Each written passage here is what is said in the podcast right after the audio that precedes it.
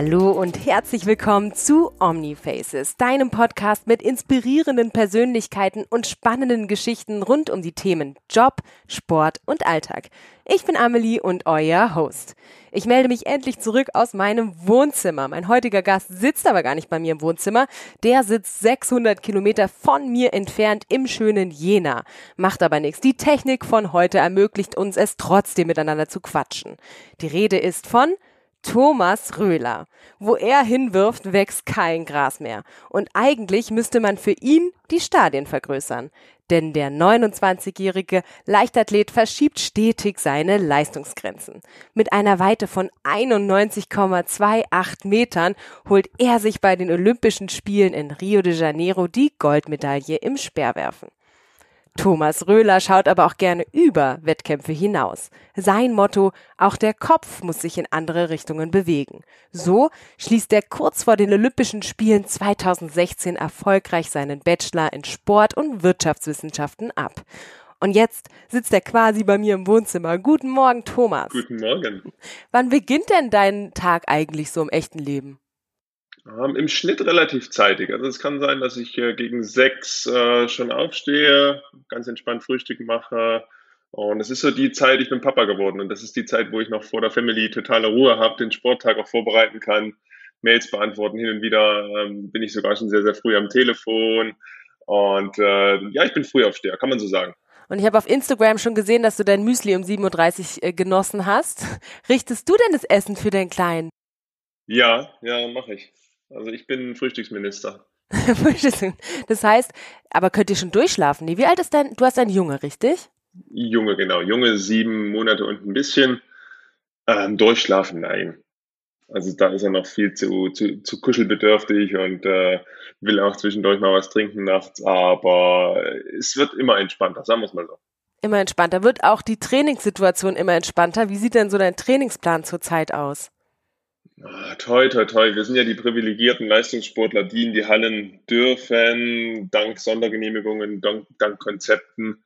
Der Trainingsalltag sieht eigentlich ziemlich normal aus. Wenn wir in Jena sind, worauf ich jetzt gespannt bin, wir haben unser erstes Camp geplant, wollen mit dem Nationalkader in die Türkei ähm, Anfang März, was wir jetzt aktuell haben, also ist nicht mehr lange hin, neun Tage noch. Und ähm, da bin ich gespannt, wie das aussieht. Wird die erste Reise für mich wieder werden nach langer, langer Zeit. Bin da auch wirklich ähm, ja, freudiger Erwartung dahin. Aber trotz allem ist es ungewöhnlich, es ist eine komische Situation. Die Halle ist auch sehr, sehr leer aktuell. Normalerweise bin ich gewohnt, dass viele, viele Kids bei uns mit in der Halle sind.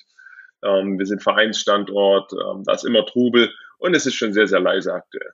War nicht deine letzte Reise sogar auch die Türkei, wo ihr dann rechtzeitig wieder abgereist seid? ja, korrekt. Das ist jetzt so ein bisschen Wiederkehren an den Ort, wo alles angefangen hat. Ähm, Déjà-vu-mäßig, hoffentlich ähm, wird es nicht genauso. Ich deswegen ist es schon eine emotionale Situation, dahin zurückzukehren. Du hast völlig recht, das war die letzte Reise.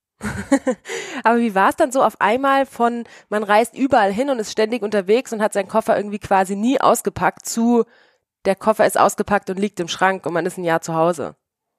Ja, ich weiß schon gar nicht mehr, wie das Taschepacken funktioniert. ähm, muss ich wahrscheinlich einen Tag eher anfangen wie normal. Äh, es ist sehr ungewöhnlich. Ne? Wir kennen alle die Freiheiten, haben das für völlig normal befunden. Für uns war es auch einfach der Job. Wir sind zu Wettkämpfen gereist. Ähm, wir müssen hier aus dem Winter entfliehen, um ordentlich trainieren zu können. Sperre werfen in der Halle funktioniert nicht. Es ist gefährlich.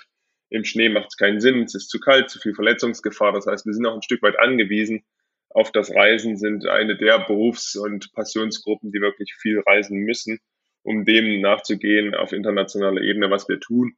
Und da ist es schon ein Einschnitt gewesen. Es war sehr ungewöhnlich. Ähm, das ist die negative Seite der Medaille. Positiv ist, dass man sich natürlich auch mit der Heimat jetzt auseinandergesetzt hat, ähm, viel, viel Zeit für Family hatte und auch das äh, nähere Umfeld, sei es die Natur, sei es auch einfach ähm, die Nachbarschaft ein Stück weit näher kennengelernt hat man reflektiert auf einmal sein Leben ganz anders. Und da geht es ja bei uns in unserem Podcast auch darum, dass wir über Lebensereignisse sprechen, die einen geprägt haben. Würdest du so die Corona-Zeit tatsächlich ein, als ein so ein Lebensereignis sehen bei dir? Ich glaube, dafür ist Akne noch zu jung. Ne? Jetzt einen Rückblick wagen möchte ich überhaupt nicht. Wir stecken mittendrin. Und ähm, mein Leben ist geprägt von vielen, vielen Erlebnissen. Natürlich werde ich Corona nicht vergessen. Wir, wir, sprechen alle von Lockdown. Vorher kannte ich das Wort kaum. ähm, hat mir vorher in der Schule keiner erzählt, dass Lockdown irgendwie ein wichtiges Wort sein könnte. Mittlerweile ist es für uns äh, tägliche Realität. Dementsprechend werden wir uns definitiv alle und auch ich persönlich daran erinnern eines Tages, wie wir darauf zurückblicken, wie ich persönlich darauf zurückblicken werde, weiß ich nicht. Ich kann nur sagen, dass das Jahr der Geburt meines Sohnes genau ähm, in die Krise gefallen ist. Und ich glaube, das ist ein Punkt, an den ich mich definitiv immer emotional und auch positiv erinnern werde. Das heißt, eigentlich hat es für dich, wenn ich jetzt zurückrechne, wäre es ja genau der Abflug zu den Olympischen Spielen gewesen. War es für dich ja eigentlich ganz positiv.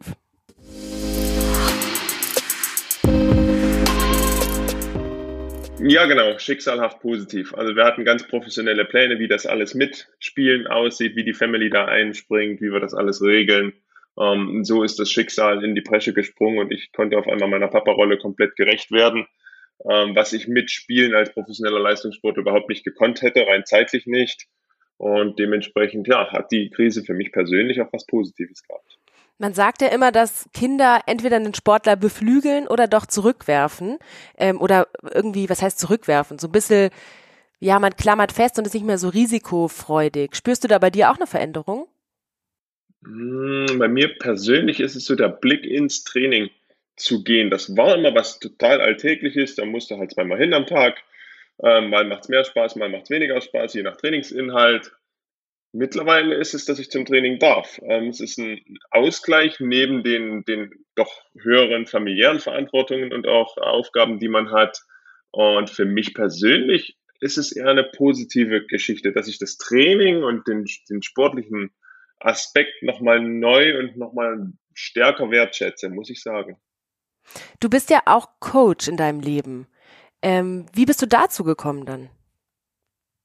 Ähm, mir ist es von Anfang an wichtig gewesen, erst auf Vereinsebene, später ähm, übergeordnet und zuerst auch im sportlichen Bereich gewachsen, dass ich von all dem, was ich im Sport lernen durfte, seien es Werte, seien es Vorstellungen, sei es ähm, wirklich sportliches Können, dass ich das weitergebe. Ich finde, es macht nur Sinn, totaler Top-Athlet zu sein und selbst für höchste Performance zu kämpfen, wenn davon am Ende auch irgendwas übrig bleibt, ähm, bei der Gesellschaft, bei den Kids, beim Verein, wo man selber viel profitiert hat davon und so ist es gewachsen, dass ich immer viel und gerne geteilt habe.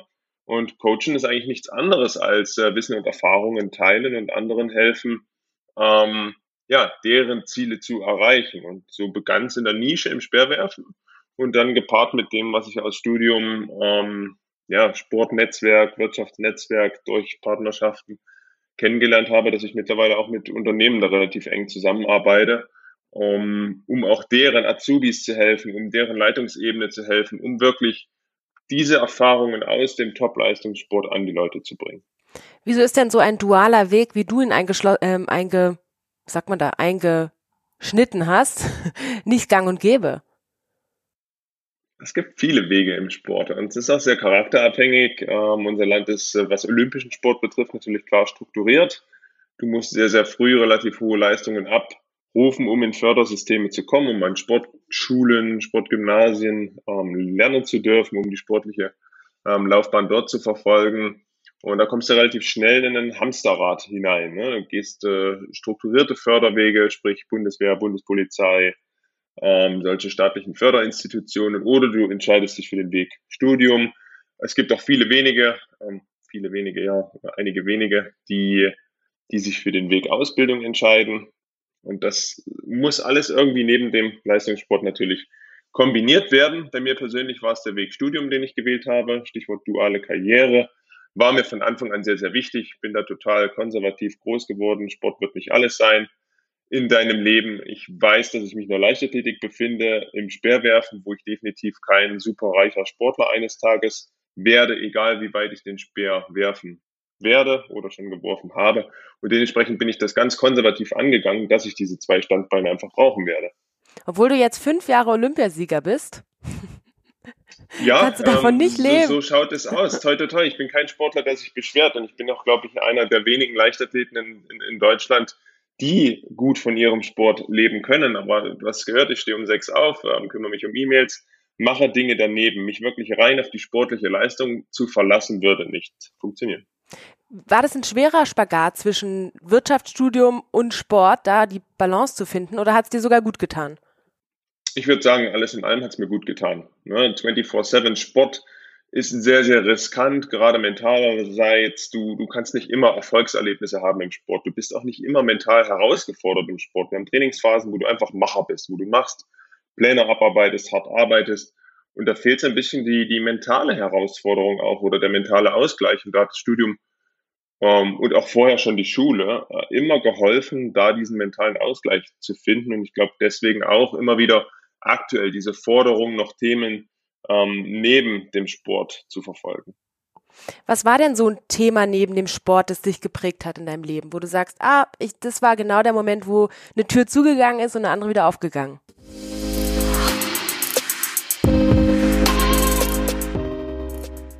Zugegangen, eine aufgegangen. Hm. Ich glaube, ein wichtiger Punkt, der sehr motiviert hat, wo ich erstmal gespürt habe, okay, Profisportler sein kann funktionieren, hat Sinn, ist, glaube ich, der allererste Sponsoring-Vertrag, den ich geschafft habe, ähm, mir ganz allein zu erarbeiten, ähm, über unzählige Gespräche, gefühlte tausend E-Mails. Ähm, du bist junger Sportler, weißt überhaupt nicht, wie sowas geht, was du selber wert bist, wert sein kannst.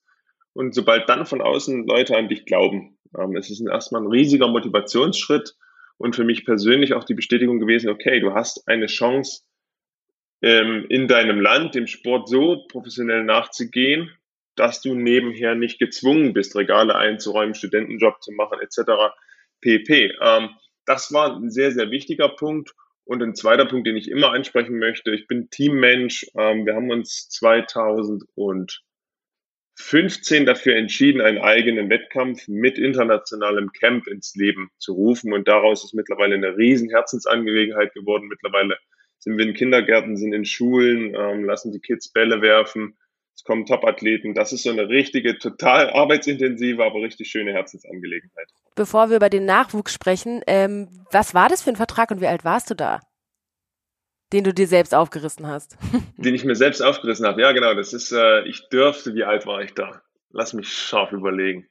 Dürfte 19 gewesen sein, sprich mein zweites wirklich ernsthaftes Jahr im, äh, im Bereich Speerwerfen, war vorher Dreispringer und Hochspringer, bin dann zum Speerwerfen gewechselt, mich relativ schnell im U20-Bereich auch etabliert, habe meine ersten internationalen Meisterschaften mitgemacht und dann hast du natürlich regional plötzlich ähm, eine Aufmerksamkeit generiert und das, das war so eine, Nation, eine regionale Thüringer Innovations- und Förderplattform, wie auch immer, war so ein total regional gewachsenes ähm, Ding und hat mir echt Spaß gemacht, da zusammenzuarbeiten. Am Anfang ist es mehr Förderung als Sponsoring, das weiß man hinterher. Ähm, die, die sind stolz darauf, den jungen Sportler entdeckt zu haben, mit dem zusammenzuarbeiten Mittlerweile ist es definitiv auf ganz, ganz anderem Niveau, aber zu der Zeit war es eine super Lehreinheit. Ich habe dich tatsächlich 2008 in Berlin noch als ähm, Dreispringer wahrgenommen oder gesehen, zugeschaut. Und 2018 war ich dann da, wo du Sperrwerfer warst, in Berlin. Wie kommt man von Hoch-Dreisprung zu Sperrwerfen? Das habe ich mich damals tatsächlich auch gefragt. Ja, äh, sehr, sehr spannende Frage. Eine, die sehr, sehr viel hinterfragt wird, wenn es um meine sportliche Karriere geht. Es sind beides erstmal technische Disziplinen oder alles drei sind technische Disziplinen. Ich war nie der Läufertyp. Äh, ich war immer in den technischen Disziplinen verhaftet. Wir schauen noch weiter zurück, bevor ich in den Leichtathletikverein gekommen bin, mit sieben, acht Jahren, sprich zweite, ja, erste, zweite Klasse, ähm, habe ich, war total aktives Kind. Und wenn wir in Urlaub gefahren sind und da war Meer mit Steinen oder Alpensee mit Steinen, dann war Thomas Röhler zufrieden. Dann konnte er nämlich Steine werfen und war da total glücklich. Und äh, das sind so ein bisschen die Wurzeln, das Werfen mir schon immer Spaß gemacht hat. Aber rein physisch war ich eins der Kids, was nicht ganz so schnell gewachsen ist. Ähm, war keiner der Jungs, die mit 13 schon Vollbart hatten. Hat alles ein bisschen gedauert bei mir und das Speerwerfen ist aber total physisch. Ne? Du musst da gewisse Physik mitbringen einfach um den Sport zu überleben. Vorhin habe ich es angesprochen, ähm, Deutschland ist ein Normland. Ähm, ich musste, weil ich das Sportgymnasium wirklich geschätzt habe, musste ich sportliche Leistung abliefern in dem Kaderbereich und da bestand für mich rein körperlich nur die Chance, im Sprung gut zu sein. Das heißt, diese rationale Entscheidung war eigentlich eine, ich will da meine Schule machen, möchte meinen Sport machen, habe dort meinen Freundeskreis und dementsprechend war es einfach eine sinnvolle Entscheidung, Springer zu werden habe das vier Jahre auch gern gemacht, habe da extrem viel gelernt. Aber irgendwann kam der Tag, wo ich mich selbst hinterfragt habe und wo es auch strukturell ein bisschen Veränderungen gab am Standort wo ich die Chance hatte zu sagen, eigentlich tust du hier was, wofür du gar nicht so sehr brennst. Du wolltest schon immer werfen, das Speerwerfen hat dich schon immer fasziniert, warum tust du es denn auch nicht? Und ähm, dann war 2009, 2009, ja, war der, der Wendepunkt, wo ich wirklich dann gesagt habe, komm, ähm, wir geben der Sache eine Chance. Und da gehört natürlich auch ein Trainerteam dazu, was diese Entscheidung dann mit supportet. Und das war der Fall. Du hast gerade Support angesprochen mit den Sponsoren, aber dann sprichst du von, du warst sieben Jahre, als du gemerkt hast, dir macht das Werfen Spaß. Dann müssen deine Eltern dich ja auch ganz schön unterstützt haben, weil mit sieben, acht zu sagen, hey, ich möchte auf eine Sportschule und ich möchte Sport machen, das muss man unterstützen. Ja, unbedingt. Ich glaube, da wird im, im deutschen Sport oder allgemein, wenn es um Kultur geht, wenn es um besondere Fähigkeiten geht, ganz, ganz selten drüber gesprochen. Die Eltern sind der Supporter Nummer eins und die werden es immer bleiben. Ähm, ich glaube, bis zum Tag heute. Ähm, ich möchte nicht wissen, finanziell reden wir überhaupt nicht drüber, aber Zeitstunden, die Eltern in, in Kids investieren, wenn die, wenn die sportlich oder kulturell für irgendwas brennen, das kann man gar nicht genug wertschätzen. Ähm, da sind die Eltern die, die helfen, die gesamte Family. Es müssen nicht immer die Eltern sein. Es gibt auch Beispiele, wo die Großeltern da die Kids jeden Tag in den Verein fahren, häufig äh, bis zu einer Stunde manchmal fahren. Bei mir, toi, toi, toi, lag es alles häufig sehr, sehr eng aneinander. Äh, Jena hat da eine super Struktur, das heißt, da gab es diese riesen Wegeaufwände nicht, aber du bist jedes zweiten Wochenende beim, beim Wettkampf, da musste ich jemand hinfahren. Also die Eltern, die helfen da schon sehr, sehr stark als Support-Team. Ich glaube, dass Kinder da auch Unterstützung brauchen. Ich habe dich gesehen bei meinen Kollegen, den Sportmachern, ähm, im Kika, wo es auch darum geht, ähm, Kids zu, zu bewegen. Hat es jetzt in Corona-Zeiten Auswirkungen, glaubst du? Ja, definitiv. Also das ist aktuell eine gefährliche Situation aus meiner Sicht. Viele Kids stehen wirklich still, die Eltern haben mit Homeoffice zu tun, sind vielleicht normal auf Arbeit. Die Notbetreuung muss sich um sehr, sehr viele Kids kümmern. Und der Sportverein, der so viel pädagogischen Wert hat, ähm, ich weiß es selbst, meine Partnerin, die ist in der Kinderleichtathletik bei uns aktiv, die sind stellenweise Pädagogen, Psychologen und Trainer und Übungsleiter alles in einem. Und das bricht seit fast einem Jahr jetzt weg für die Kids, für die Jugendlichen, für den breiten Bereich. Und das werden wir peu à peu auch im Leistungssport dann irgendwann sehen. Nicht heute, nicht morgen, nicht in ein oder zwei Jahren. Aber ich bin mir sicher, wir werden diese Delle erleben. Was mich motiviert, ist immer wieder Kids auch draußen zu sehen, die ja ihren Zielen, Träumen danach gehen. Die haben eine kleine Gruppe, da machen die ihren Sport, ähm, entweder mit den Eltern oder im Freundeskreis oder der Verein leitet online an. Ich muss aber sagen, das ist alles nicht dasselbe. Ne? Das ist alles ganz nice to have, am, am PC zu, zu sitzen und sich inspirieren zu lassen.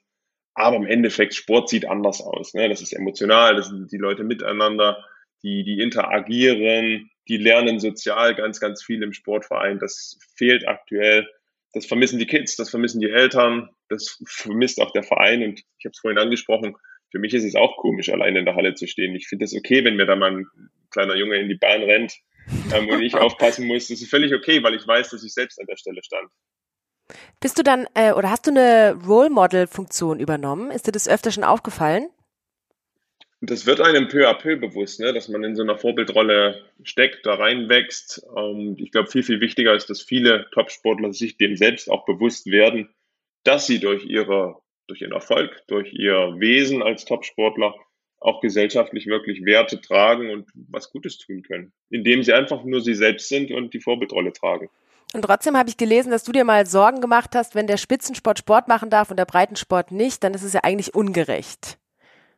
Das ja, es ist sehr, sehr gefährlich. Ich finde es gefährlich. Ähm, wir leben davon, dass es Breitensport gibt. Wir sind strukturierter Sport, wir, wir sind in Vereinen basiert und Vereine funktionieren nur, weil es viel, viel Breite gibt und ein kleines bisschen Spitze obendrauf. Und wenn die Breite wegbricht, ist es wie wenn du dem Haus das Fundament nimmst.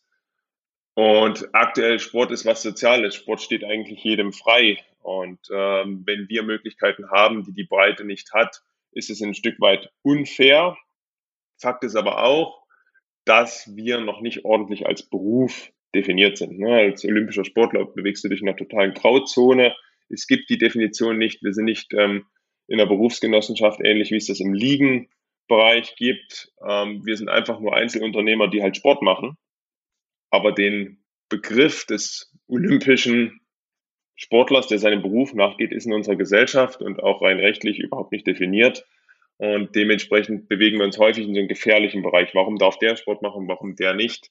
ich finde, in der Corona-Phase ist ohnehin Neid und Gönnen ähm, zwei Worte, die, die weit auseinandergerückt sind in der Gesellschaft.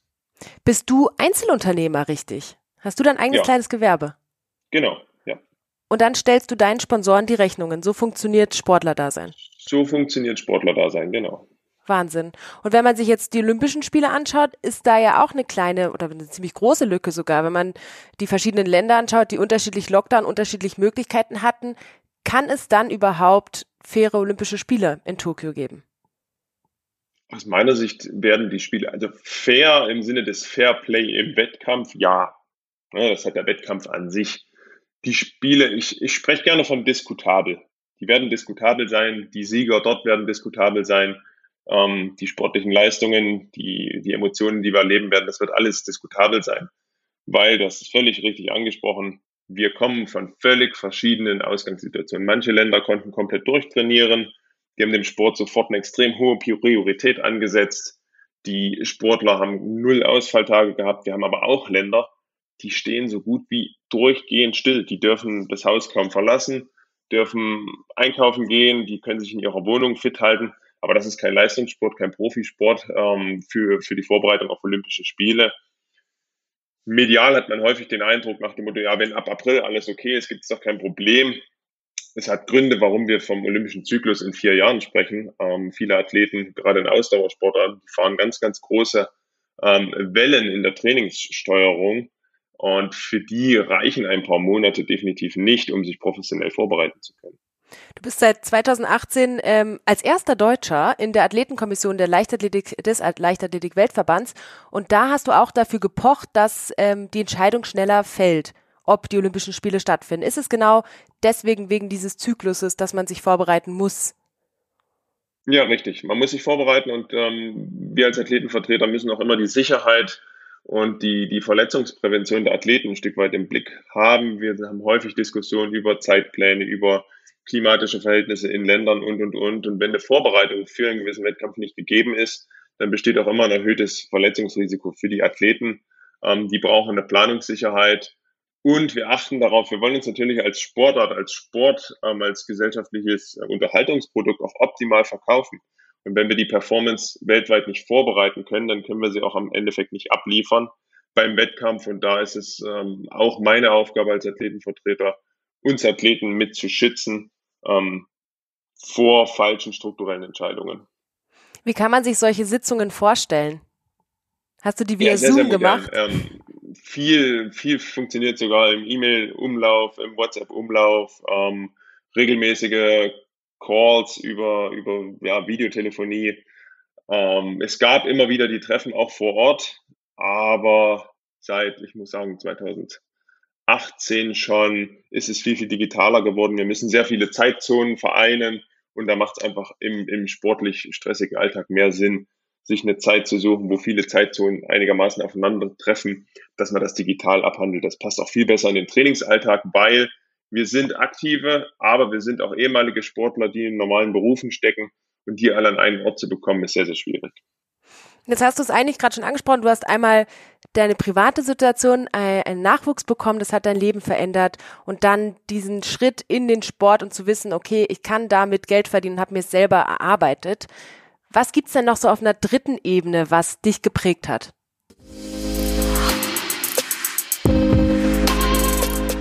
Glaube immer wieder eine extreme Bodenhaftung, die mich auch total glücklich macht. Ich kenne viele Sportler, die machen das so absichtlich, die gehen so absichtlich jetzt meditieren oder die gehen absichtlich raus, um Erholung zu finden. Aber ich bin in der Natur groß geworden, ähm, jetzt nicht Mowgli-Style, also ist, ich bin einfach nur sehr naturverbunden aufgewachsen und ähm, liebe und lebe das bis heute, haben einen wunderschönen Garten hier, der weiter wächst gehe Fliegen fischen und bin da kein Sportler und bin da keine öffentliche Person, ähm, bin da auch häufig gerne allein, ne, ohne Family und das ist genau diese dritte Ebene, ähm, dieses sehr instinktive, wo ich wirklich meine Kraft schöpfe.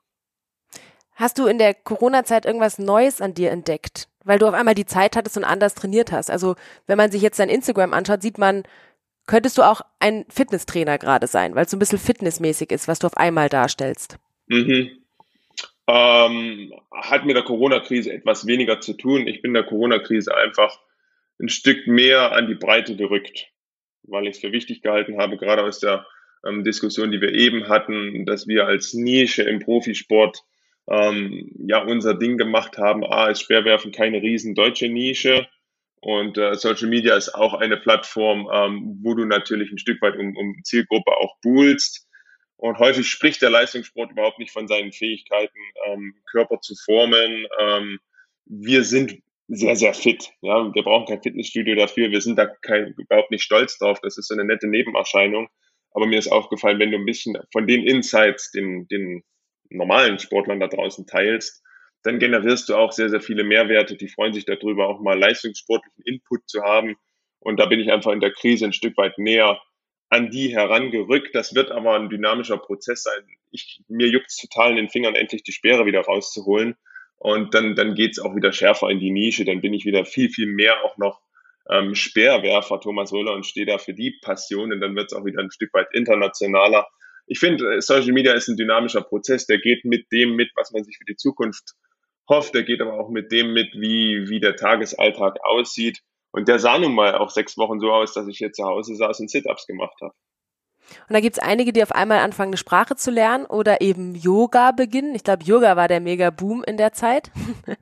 und das Fliegenfischen hast du aber schon vorher gemacht. Ja, das habe ich schon als Kind gemacht. Also ich habe wirklich, ich habe nichts Neues gelernt. Wir haben uns ein bisschen mehr Zeit zum Kochen genommen. Ähm, ansonsten bleibt so viel liegen, wenn du immer unterwegs bist, trainierst von früh bis spät. Ähm, es war eigentlich nur eine Zeit des Abarbeitens, zu Hause mal was reparieren, was neu bauen. Wir sind noch nicht so lange eingezogen in unser Haus. Ähm, da gab es immer was zu tun, im Garten gab es viel zu tun. Und äh, dementsprechend war ich viel beschäftigt mit privaten Themen, die aber überhaupt nichts Neues von mir erfordert haben. Ich konnte mir nur ein Stück weit mehr Zeit dafür nehmen. Sehr schön. Wunderbar. Wie geht's bei dir jetzt weiter? Nächste Woche fliegt in die Türkei. Wir fliegen nächste Woche, richtig, genau, für zwei Wochen. So für zwei Wochen. Und da werdet ihr alle vor Ort getestet und Riesenhygienekonzept? Genau, also wir begeben uns von einer Hygieneblase in die, in die nächste. Dort vor Ort werden vor Abflug getestet, um einzureisen, werden bei Ankunft getestet, machen dann ja, im Verlauf des Trainingslagers Tests und dann gibt es bei Einreise auch wieder einen Test, einfach um direkt safe wieder hier eingegliedert in den ja, Alltag und Trainingsprozess werden zu können. Ist es dann der erste Standpunkt, wo du weißt, wo du gerade stehst? Ach, vielleicht mit Speer. Ähm, wir haben aber über die Jahre des Leistungssports natürlich ein total gutes Gefühl. Wie fühlt sich der Körper an? Wie sind gewisse vorbereitende Übungen? Wie laufen die? Das heißt, da hat man schon ein sehr, sehr gutes Gefühl. Ballwerfen ist nicht Speerwerfen. Das muss man klar betonen. Wir werfen aktuell aufgrund der Hallenverhältnisse sehr, sehr viele Bälle in ein großes Netz. So sieht Winterwurftraining aus. Ähm, in der Türkei nehme ich das erste Mal den Speer wieder in die Hand, bin aber sehr, sehr zuversichtlich aktuell, dass ich da die Werte erreiche und auch die, die Qualität erreiche, die ich mir wünsche. Bist du da im regen Austausch mit den Konkurrenten international? Man weiß grob, was man macht. Wir sind auch stellenweise gut befreundet, ähm, aber es ist kein ständiger Austausch. Ne? Gerade Social Media, da kann man auch mal heimlich gucken, was der andere macht. Man kann auch äh, mal einfach direkt nachfragen, hey, wie läuft's bei dir? Bist du verletzt oder nicht? Äh, wie läuft das Training? Fakt ist, dass 2000 und ja, Ende 19, 20 eine riesen Blackbox-Phase entstanden ist über viele Athleten, auch in Ländern, wo man ohnehin weniger weiß, die sich aber total boomhaft entwickeln. Bei uns wissen wir überhaupt nicht, was sich da entwickelt. Im Nachwuchs nicht und auch im Weltspitzenbereich wissen wir es einfach nicht. Dementsprechend müssen wir da abwarten, was die ersten Wettkämpfe bringen. Aber dein Bauchgefühl ist Richtung Tokio grün, oder? Ja, das ist echt gut aktuell. Ähm, ich habe gespürt, dass das Jahr Wettkampfpause mir super gut getan hat. Mentalerseits, aber auch ähm, rein, rein körperlich, physischerseits. Nach einigen Jahren Sperrwerfen trägst du immer irgendwie Kleinigkeiten mit dir herum. Und da hatte der Körper wirklich mal Chance, ähm, ja, bis in die tiefe Luft zu holen. Das heißt, der, der Olympiasieg von vor fünf Jahren mittlerweile ist schon so dein, da möchtest du anknüpfen, das war dein absolutes Highlight. Auch ein Lebensereignis. Ja, unbedingt. Also Olympiasieger, das werden Bruchteile von 0, Stellen in der gesamten Weltbevölkerung. Also ganz viele hoffen das eines Tages zu werden, viele träumen davon. Ähm, ich habe das Riesenglück zu erreichen. Und dementsprechend bin ich da schon total gesettelt, was das angeht. Ich habe kein Muss mehr. Ähm, es ist ein reines, äh, ich, ich kann da nochmal erfolgreich sein, aber es ist natürlich ein Riesentraum. Und wenn du einmal Olympiasieger warst, dann äh, bist du so ambitioniert, dass du dir natürlich wieder vornimmst, den Titel zu verteidigen. Das, ist, das steht außer Frage und dafür arbeitet man hart. Bin aber rational und gehe nicht ran und sage, ich bin Olympiasieger, ich werde es auch sofort wieder. Da klopfen ganz, ganz viele, die das auch wollen, an die Tür. Hat sich dein Leben dadurch extrem verändert? Mediale Aufmerksamkeit und das drumherum? Ja, ich glaube, ich wäre nicht da, wo ich jetzt bin, ohne Olympiasieg. Ähm, es ist die Referenz schlechthin, die man sich im Sport erarbeiten kann. Ähm, auch wir Sportler haben Lebensläufe und wenn du da mit Olympischen Spielen glänzen kannst, dann hilft es enorm. Das eigene gesprochene Wort ist plötzlich viel, viel mehr wert und dementsprechend würde ich schon sagen, das hat mein Leben stark geprägt und auch verändert. Du würdest jetzt ganz anders anklopfen bei den Sponsoren als Olympiasieger, wenn du es selber machst. Ja, es geht, es, es geht nicht, ja, äh, rückblickend auf diese erste Sponsorenanfrage definitiv. Äh, mittlerweile habe ich heute toi auch ein Team, was mir dabei hilft. Früher ähm, hat man das alles selbst geschultert, aber es geht auch viel, viel mehr um, um, um den gesellschaftlichen Wert, den man, den man ja, geben kann, den man aber auch einfordern kann. Gerade medial, wenn, wenn, wenn man als Olympiasieger was sagt, hat das mehr Bedeutung, als wenn man das als Landesmeister sagt. Das war ein schönes Abschlusswort, lieber Thomas. Aber noch nicht ganz Abschluss, weil wir haben ja dieses wunderbare Spielchen, dass äh, die Persönlichkeiten, die mit mir reden, drei Geschichten mitbringen. Davon ist eines eine Lüge und ich muss sie versuchen rauszufinden. Ich habe tatsächlich erst einmal die Lüge entdeckt. Das heißt, okay. Bitte ja. mach es leicht. Ich bin gespannt. Hau raus. Geschichte Nummer eins. Ich soll es dir leicht machen. Nein, natürlich nicht. Das war jetzt ah, nur ja. nett ja, gesagt, um meine Ehre zu retten. Ja, ja. Ja, äh, hm, warte mal, wir müssen noch über was Privates sprechen, ne? Nehmen wir was Privates, was Erholsames, was äh, wirkt so ein bisschen kriegerisch, aber ist auch meiner Naturverbundenheit ähm, ge gekoppelt. Wir haben ja darüber gesprochen, dass ich sehr naturverbunden bin, gehe fliegen, fischen, ähm, gehe aber auch jagen. Das ist was, was ich schon, schon lange wirklich, das bedarf viel Zeit, ist im Sportleralltag auch sehr, sehr selten, dass ich die Zeit dafür finde. Aber bei der Jagd ähm, finde ich auch die Entspannung, die ich beim Fliegenfischen finde. Ne? Es ist ein bisschen dieselbe Geschichte. Du sitzt im Wald, bist naturverbunden. Mir geht es nicht darum, da jemanden zu erlegen. Ähm, mir geht es viel, viel mehr um die Naturverbundenheit, damit der Natur zu sein. Und ähm, hin und wieder, das ist eine Geschichte, das ist super schwer, klingt auch total creepy, aber habe ich auch den Speer schon mal mitgenommen auf die Jagd. Das ist. Um, du hast den Jagdschein. Wie bitte? Du hast den Jagdschein. Ich habe den Jagdschein, genau. Den, den richtigen, den man braucht, um jagen zu gehen, ähm, mit kleinem Revier. Und äh, da habe ich den Speer schon mal mitgenommen, weil viele Leute sprechen mich mal an und sagen, ja, Thomas, das ist ein Speer, warum gehst du damit nicht jagen? Und dann sage ich, ja doch, ähm, ich habe das mal probiert. Aber ist eine Geschichte, die bisher erfolglos ist, aber ich werde es weiter versuchen. Das ist deine Geschichte Nummer eins. Ja. Du willst mir erzählen, dass du mit dem Speer gejagt hast. Okay. Mhm. Ich kann mir das in Deutschland, ich glaube, wenn du das in Deutschland erzählen würdest, ist es, glaube ich, so illegal. Oder da musst du doch alles irgendwie anmelden. Okay, die Geschichte wackelt schon mal. Ich bin gespannt, was deine zweite Geschichte ist. Du hast mich gerade komplett, ich bin gerade komplett raus. Weil das erste war schon eine Lüge, ne? Warte mal, ja. Geil. Du hättest einfach weitermachen müssen. Oh, du hast mich komplett rausgebracht jetzt.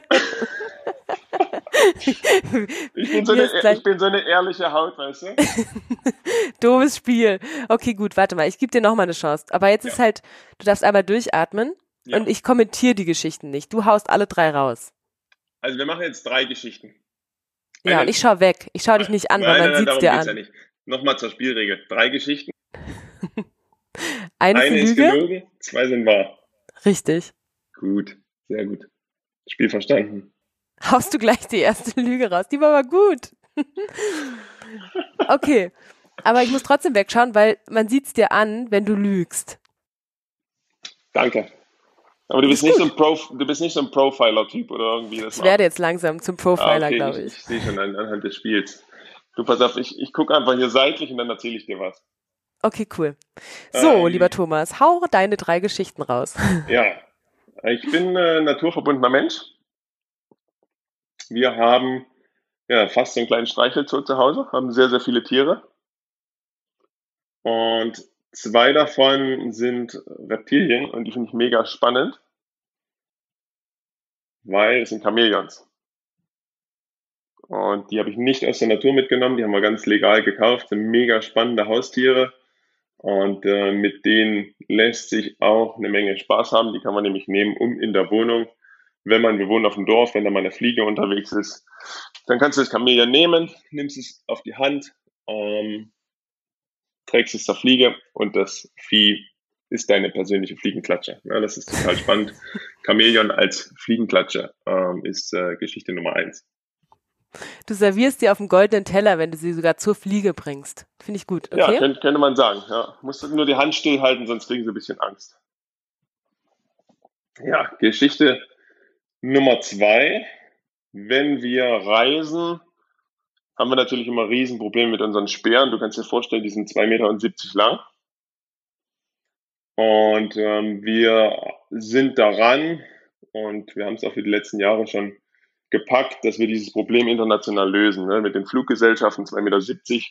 Speere brechen beim Transport leider auch häufig. Du brauchst häufig ja, eine teure Aus Versicherung für dein Gepäck, weil dieses 2,70 Meter lange über 1500 Euro teure Carbongerät ähm, geht leider echt viel zu häufig krachen, wenn du damit fliegst. Das ist super wichtig, die sind personalisiert. Und äh, gemeinsam mit dem Unternehmen aus äh, Schweden bin ich dran und haben wir auch schon gepackt, dass wir den ersten zertifizierten Speer entwickeln, den du auseinanderschrauben kannst. Das heißt, du hast einen, es ist kein Teleskop, du kannst ihn halbieren und damit passt er dann in einen normalen Koffer. Das ist eine total coole Geschichte.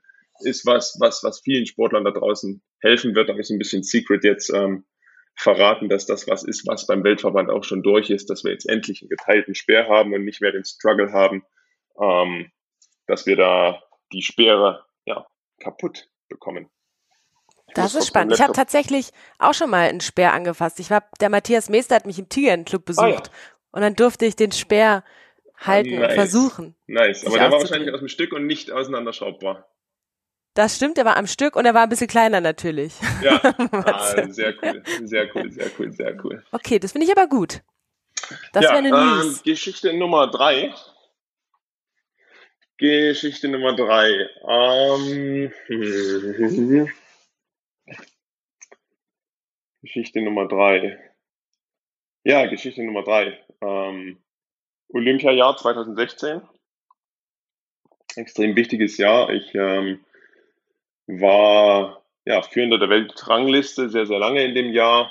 Es, ähm, nach Zahlen musste ich gewinnen. Wir hatten die Europameisterschaften davor in Amsterdam. Und im Olympiajahr ist äh, mir sechs Wochen vor den Spielen im Rückenmuskel ein Teil gerissen. Ne? So ein Bereich Rückenmuskelrippe, da ist was abgerissen. Sechs Wochen vor den Spielen war das ein denkbar ungünstiger Zeitraum. Und äh, das ist ein Struggle, den ich wirklich ähm, noch nicht viel geteilt habe, ist aber einer, der das Olympiajahr 2016 für mich persönlich sehr geprägt hat, weil es gleichzeitig meine eigentlich schlimmste Verletzungsgeschichte mit sich getragen hat. Das wäre Geschichte Nummer drei. Und wie hast du dir das gerissen im Rücken? Bei, bei einem Wurf, ne? Ja. Mhm. Okay. Oh, das ist jetzt schwer. Okay, lass mich mal kurz aussortieren. Also das Chamäleon kann ich mir tatsächlich vorstellen. Wenn ihr Tiere zu Hause habt, du als kleiner Nicht-Mogli, aber doch so Halb-Mogli, also das finde ich lustig. Das kann ich mir vorstellen. Finde ich cool. In Jena, vielleicht gibt's ja bald so einen Röhler Streichelzoo oder so, dann können die Leute zu dir kommen. Die Geschichte mit dem Speer, hm, dass man den abschrauben kann. Ich frage mich halt, ob das nicht vielleicht auch aerodynamisch was ausmacht, wenn da diese Schraube drin ist. Und der muss ja eigentlich in der Vollspannung sein. Mhm. Die bestehen aber ohnehin aus zwei Teilen. Die bestehen ohnehin also aus der Speer, der Carbon, du kriegst Carbon nicht in die Form. Der besteht aus zwei Teilen. Ähm, der ist bisher immer geklebt und wir arbeiten einfach daran, dass der statt geklebt ist mit einem Gewinde in sich gedreht ist. Und aerodynamisch, ähm, die Außenhülle ist genau dieselbe, weil wir haben oben drauf ja die Wicklung an der Stelle, wo sie verbunden sind. Nur ist es nicht komisch, dass da bisher noch keiner drauf gekommen ist? Liegt am Regelwerk. Liegt am Regelwerk, okay. Hm, okay, das fände ich ja spannend. Dann wirst du ja quasi noch Ingenieur. musst du sein. Ne? Guck mal, was sie bei der Formel 1 machen mit den Autos. Wir dürfen nur sehr, sehr wenig. Also an Sperren gibt es Riesenpotenziale, die sind nur alle reglementiert. Da frage ich mich sowieso, ob es irgendwelche lustigen Geschichten gibt, wenn du mit so einem Speer irgendwo hinläufst und dich irgendjemand aufhält oder du den im Auto hast. Mhm, mhm. Ja, in manchen Ländern ist es sogar eine Waffe. Also es ist als Waffe deklariert. Und äh, da hast du bei der Einreise wirklich zu tun, zu erklären, dass du damit wirklich nur zum Wettkampf gehst mit dem Speer. Das heißt, du könntest tatsächlich damit jagen gehen. Wie? okay, hm, nee, das, okay, das, das nehme ich dir, glaube ich, ab. Ich, ich glaube, diese Verletzung am Rücken, erstens bei einem Wurf dich zu verletzen, kurz vor Olympia, wo du, ich glaube, dass da viel mehr benötigt. Und das wäre doch publik geworden. Hier Olympiasieg mit Verletzung ist ja die mega Erfolgsgeschichte. Da hätten sich alle drauf gestürzt. Deswegen glaube ich, dass die Verletzung eine Lüge war. Bitte löse auf. Ja, Nummer zwei ist die Lüge. Der Speer? Der Speer ist die Lüge, ja. Nein, ja, wirklich. Ich würde, so, ich würde so hoffen, dass das erlaubt werden würde, sowas, aber das geht einfach nicht. Das, und das geht nicht, weil, einfach nur, weil eine Regel da ist. Nein, das geht nicht, äh, weil du vollkommen recht hattest, dass der Speer durch die Vibration einfach auseinanderfallen würde, egal wie gut der verschraubt ist. Ach, wie krass. Und wenn man so ein Klicksystem macht oder so? Nein, es vibriert alles. Geht einfach Heftig. nicht. Geht einfach wirklich nicht, weil die Schwingungskräfte sind enorm. Ja, das geht einfach nicht. Du müsstest aber mal ausprobieren. Du musst zu Hause jetzt so ein kleines Labor aufmachen und schauen, ja. wie du irgendwelche anderen Techniken. so viele Sperrwerfer gibt es weltweit nicht. Und ich weiß nicht, ob die alle gewillt sind, dann den neuen Speer zu kaufen, den du auseinanderschrauben kannst, weil das Gros der Sperrwerfer besitzt noch nicht mal eigene Speere. Die, die Top-Elite, ja, ähm, die kriegen die natürlich gestellt, für die ist es kein finanzieller Faktor. Ähm, und ansonsten haben die Wettkämpfe Sperre, die Athleten kommen zu den Wettkämpfen und nutzen die Sperre, die dort sind. Nein, oh, wie mhm. unfair. Mhm. Wobei, ist es so ein großer Unterschied, wenn du deinen eigenen hast, weil du meinst, die werden individuell angepasst? Also bei Olympischen Spielen, Weltmeisterschaften haben auch wir gestellte Speere. Die haben ja natürlich diese unterschiedlichen Farben, die Modellnummern. Und sobald du deinen mitbringen möchtest, der dieselbe Modellnummer hat wie der, den der Wettkampf da bereitstellt, dann darfst du das nicht mal. Das heißt, du musst wenn du deine mitnehmen möchtest, musst du einen finden, der nicht auf dieser offiziellen Liste ist, die gestellt wird. Das hat einfach den Aspekt des Fairplays so ein bisschen, dass äh, auch Athleten, die keinen Speer mitbringen, ähnliche Voraussetzungen haben. Und beispielsweise, ich habe ähm, Rio mit einem Speer von dort gewonnen. Das war nicht meiner. Durftest du den dann mitnehmen wenigstens als Andenken? Ah, die Frage kam so oft, weil Hambüchen sein Reck mitgenommen hat. Nein, ja. der Speer ist irgendwo in Brasilien, ich weiß es nicht. Oh, wie schade. Ja. Aber was kann man denn da anpassen, individuell dann? Bei seinem an, eigenen An den Schweren? Mhm. Wir dürfen gar nicht viel anpassen. Ähm, an der Wicklung kannst du ein bisschen die Dicke der Wicklung ist in einem kleinen Bereich ähm, anpassbar. Und es gibt doch, ich sage jetzt einfach mal grob 30 Speere, die Weltniveau taugen. Davon werden vielleicht sieben verschiedene gestellt. Wenn du jetzt natürlich zwischen den sieben und den 30 einen hast, den du viel lieber benutzt als den, der da gestellt wird, dann bringst du den mit. Aber selbst am Speer dürfen wir nichts machen. Wenn wir mit Sandpapier rangehen, im Schwanzbereich des Speeres würde das knapp vier, fünf Meter Weite bringen, einfach aufgrund der Luftverwirbelung, ähm, wird aber streng reglementiert und auch getestet. Das Fairplay. heißt also, Hände weg vom Speer ist, ist eigentlich eine wichtige Regel für einen jungen Speerwerfer. Hände weg vom Speer. Okay, aber jetzt musst du noch, es tut mir leid, auflösen, du warst verletzt. Wieso hat man das tatsächlich nicht mitbekommen? Ja, weil ich mich selbst aus meiner, ich meine, das ist dein größtes Ziel, Olympische Spiele. Du bist top ähm, in Form, verletzt dich und ich wollte mich von dieser Road einfach nie abbringen lassen. Und hinterher zu sagen, hier, guck mal, ich habe gewonnen, war verletzt, ist irgendwie nicht meine Art. Ne, ich habe gewonnen und gut ist. Das Aber manche, manche also freuen sich, oder was heißt freuen? Manche nehmen das dann sogar als Vorwand, um sich den Druck selbst zu nehmen, um zu sagen, hey, ich hab was, Leute, Backup, ja, ja, nee, ist einfach Typentscheidung gewesen. Habe sehr, sehr schnell mit dem Coach gesagt, wir, wir machen das im engsten medizinischen Team. Ähm, versuchen, also es stand, bestand Hoffnung. Das war eine Geschichte, die konnte innerhalb von sechs Wochen okay werden, aber auch nicht in vier Wochen. Also musste ich sehr, sehr geduldig sein. Ähm, viel problematischer war, dass wir vor Abreise nochmal so einen ähm, ja, Testwurf, Wettkampf machen mussten, damit ich beweise, ähm, hey, der, es macht Sinn, dass der überhaupt zu spielen fährt. Ähm, das war so ein kritischer Punkt, weil das der Heilung natürlich nicht zuträgt, wenn du innerhalb dieses Heilungsprozesses dann plötzlich einen Testwettkampf noch machen musst. Ähm, das war so ein kritischer Punkt, der mir nicht gefallen hat an der Sache. Aber ansonsten ist es voll meine Geschichte. Ich habe die in manchen wirklich tiefgründigen, wenn du es jetzt googelst, findest du es wahrscheinlich nicht, aber in zwei, drei tiefgründigeren Podcast-Geschichten, Interview-Geschichten wissen das zwei, drei Leute. Wenn ich coache, wissen das dann alle danach, weil das ein sehr, sehr wichtiger Punkt ist. Ähm, aber für mich ist es persönlich einfach der richtige Umgang mit der Situation gewesen, dass es mein Thema ist und dass es nicht öffentlich zum Thema werden sollte, weil das Thema 2016 war Olympische Spiele und nicht irgendein so Rückenmuskel, der nicht so wollte, wie ich wollte. Aber ist er dann tatsächlich zusammengewachsen vor Rio? Ja, das war eine, eine große Einblutung. Das war so ein Längsriss und da ist viel ja, Flüssigkeit und Blut eingelaufen und das hat einfach Zeit gebraucht, um wieder wegzugehen. Und vielleicht hat dir das sogar ein bisschen geholfen, dass dein Kopf auch wieder anders gedacht hat. Du, möglich ist vieles, ja. oh, vielen Dank für diese äh, schönen Einblicke. Sehr gern. Es hat mir sehr viel Spaß gemacht. Ah, hast du jetzt den Jagdschein oder nicht? Nein, den habe ich auch nicht.